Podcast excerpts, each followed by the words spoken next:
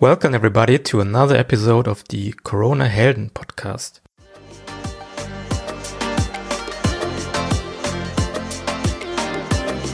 My guest today is Victoria Arnold.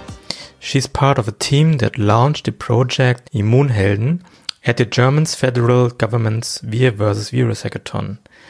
Hello, Victoria. Nice that we talk about the project Immunhelden. What is the story behind your project?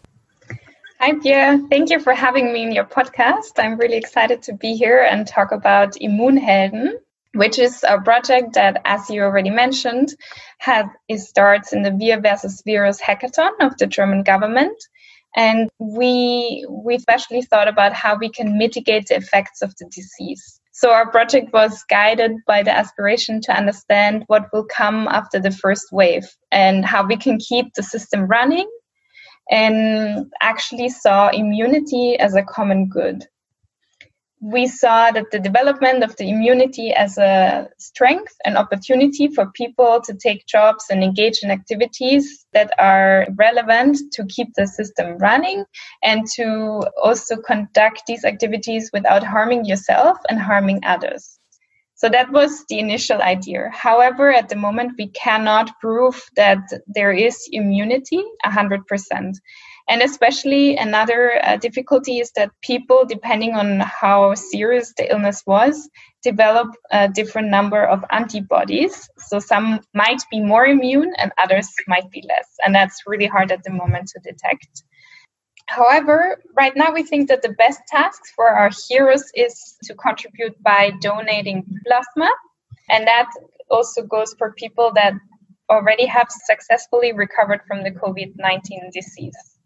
And on the long run, we still think that we can use all these immune heroes to do some voluntary work where people are needed that do not harm anyone else and cannot be harmed.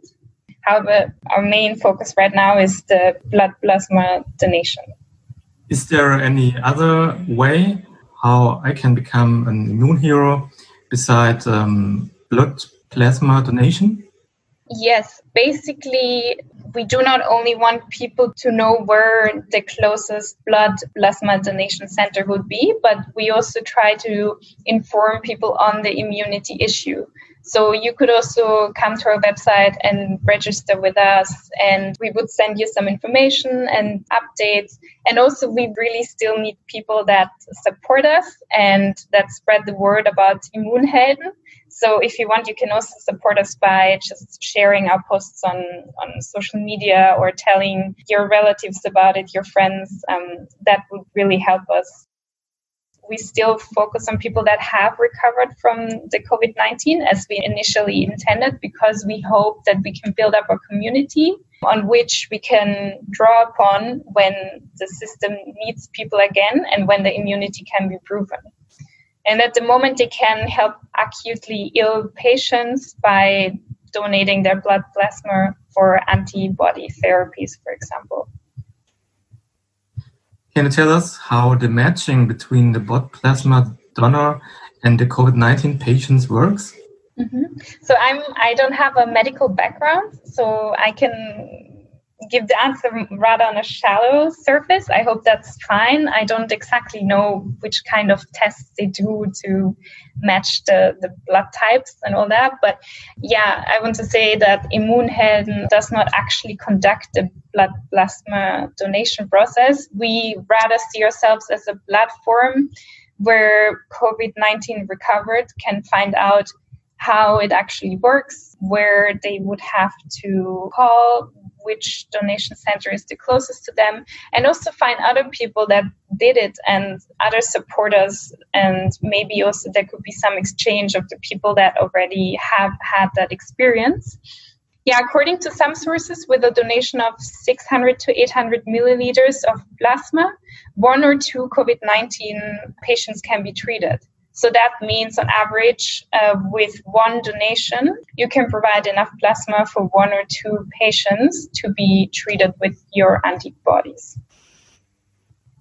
Is there any scientific evidence or any any studies that blood plasma transfusions may help the recovery of COVID 19 patients? Mm-hmm. So, overall, especially in Germany, more controlled and statistically correctly conducted studies need to be run. There's people that say to have a robust and valid result, a study has to take up to 10, 12 months. So, that's quite long. However, I can talk about two smaller studies in China. So one was led by the researcher Kai Duan, who's part of the China National Biotech Group Company Limited in Beijing. And they report on 10 seriously ill patients who each received 200 milliliters of the plasma that contains the antibody against the COVID 19 disease. And they say that within three days after the transfusion, the clinical symptoms such as fever, cough, I think by now we're all aware of the symptoms of COVID 19, they improved. And also the number of neutralizing antibodies remained high even after the transfusion. So it also had this kind of longer term effect. And then another study is uh, around the researcher Dr. Sheng Guan, and they come to a similar conclusion. So but however, this team only treated five critically ill patients, and they were aged 36 to 65 with 400 milliliter of convalescent plasma. And also here, the passive immunization led to rapid stabilization in all of them. And also within three days, they all got better and there was an improvement. However, again, we need more large scale and statistically robust studies in this area. There is some universities in Germany that engage already in these type of studies. For example, the University Hospital Erlangen, Hanover Medical School, and also the University Hospital in Münster. The status quo in Germany is though that authors conclude that there is still a lack of reliable evidence, but we also have some more studies running. So we need to see how the evidence gap can be closed in the foreseeable future. That's what I can say about the medical evidence of, uh, of helping through blood plasma donation. Has the blood plasma therapy already been useful in previous pandemics, for example, the Spanish flu? There is some stories where treatment with convalescent plasma has been used in health incidents. And actually, I think it was at the Charité in 1901 that the doctor called von Behring uh, won the Nobel Prize in Physiology and Medicine for the discovery of a treatment known as the diphtheria antitoxin. And basically, they injected patients with antibodies taken from animals that recovered from the disease. And since then, yes, it was also used during the Spanish flu. And there, at that time, death rates were cut in half for patients who were treated with blood plasma compared to those that weren't.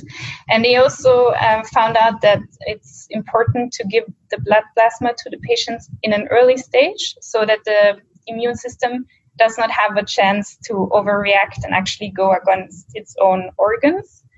And then again, it was used in the 1940s and 1950s when we already had antibiotics and vaccinations. But during the Korean War, the United Nations did not have any remedies other than using convalescent plasma against the fight of something called Hanta virus. And also there, it was pretty effective. You might be aware that the COVID 19 disease is part of the coronavirus family. And in the early 2000s, we fought against the SARS 1. And also there, this type of treatment was used and had positive effects.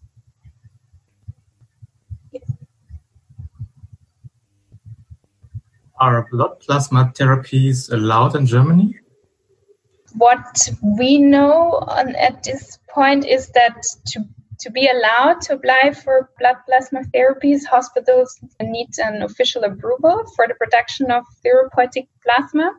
And this approval is given by the Federal Republic of Germany. For example, the Department of Transfusion Medicine and Hematology at the University Erlangen is one of the first clinics in Germany to have been granted official permission to produce therapeutic plasma to treat critically ill COVID 19 patients. But I think it's going to become more open to be used.